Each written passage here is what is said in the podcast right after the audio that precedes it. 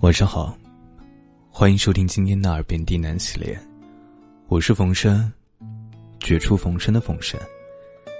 感谢您的收听和支持，让我有了坚持下去的动力。今天给大家带来一篇文章：最好的感情是我愿意说，你愿意听。本节目由喜马拉雅独家播出，感谢你的收听。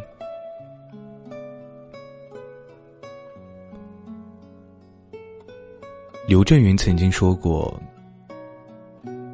一个人的孤独不是孤独，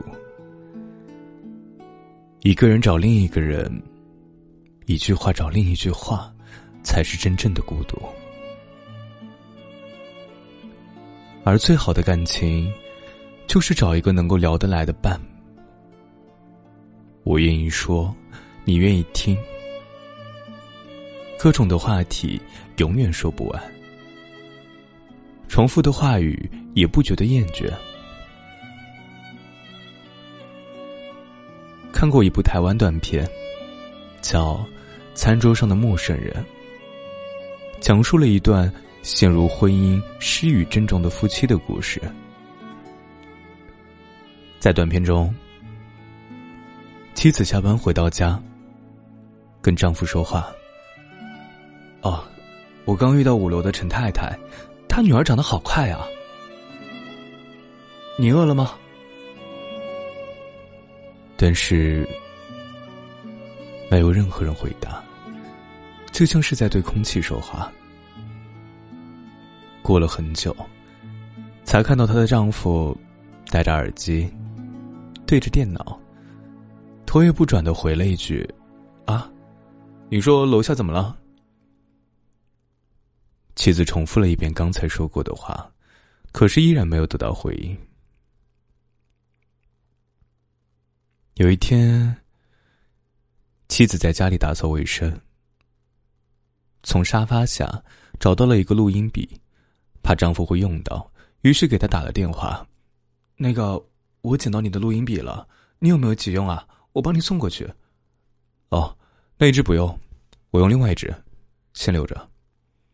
那你晚上……还没等妻子第二句话说完，丈夫就已经把电话挂断了。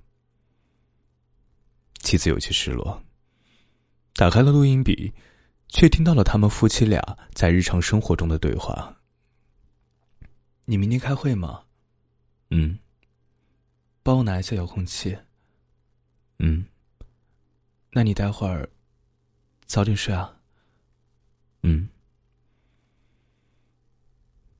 每次她和丈夫的对话，丈夫大多都是以“嗯”来回应的。从录音笔中听到的，更多的是放水杯的声音、拉椅子的声音、收碗盘的声音，而不是两个人对话的声音。齐景年在《被窝是青春的坟墓》一书中曾经说过：“，寂寞，就是你有话说的时候没人听；有人听的时候，你却无话可说。我兴致勃勃的时候，你爱答不理；我乐在其中的时候，你不以为然。一次次的欲言又止。”让曾经的无话不说，渐渐沦为无话可说。其实，夫妻间的交流，就好像是一个双人游戏，必须双方同时参与。无论是一方很想说，另一方不想听，还是一方很想听，另一方不想说，最终都会出现沟通障碍。夫妻间的感情，是由你一言我一语逐渐搭建起来的，也是由你的不搭不理逐渐瓦解的。曾经在新闻中看到过这么一个结论：一个人每天说的话中，废话占的比重较大，就越幸福；而能有一个愿意听你说废话的人，大概。是再幸福不过的事儿了。他能理解你的心情，体谅你的艰辛，心疼你的不易。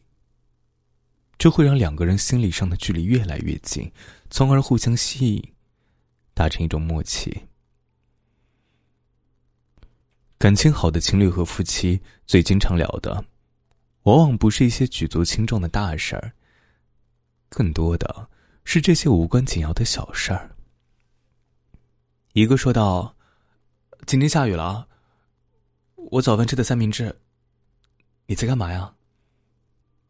另一个回答道：“记得带伞啊！啊，好巧，我今天早饭也是吃的三明治。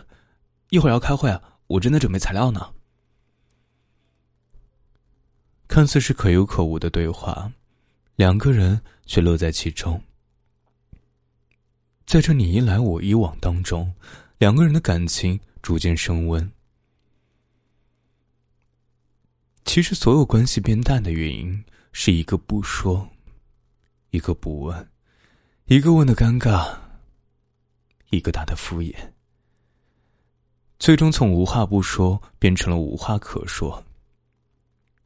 而从无话不说到无话可说之间，又隔了太多的欲言又止。最好的感情，就是有个聊得来的伴，永远不嫌你话多，懂你冷暖，知你悲欢。正如三行情书里所说的：“余生还长。”愿你和一个真正爱你的、聊得来的人在一起，才是人世间最长情的烟火幸福。晚安。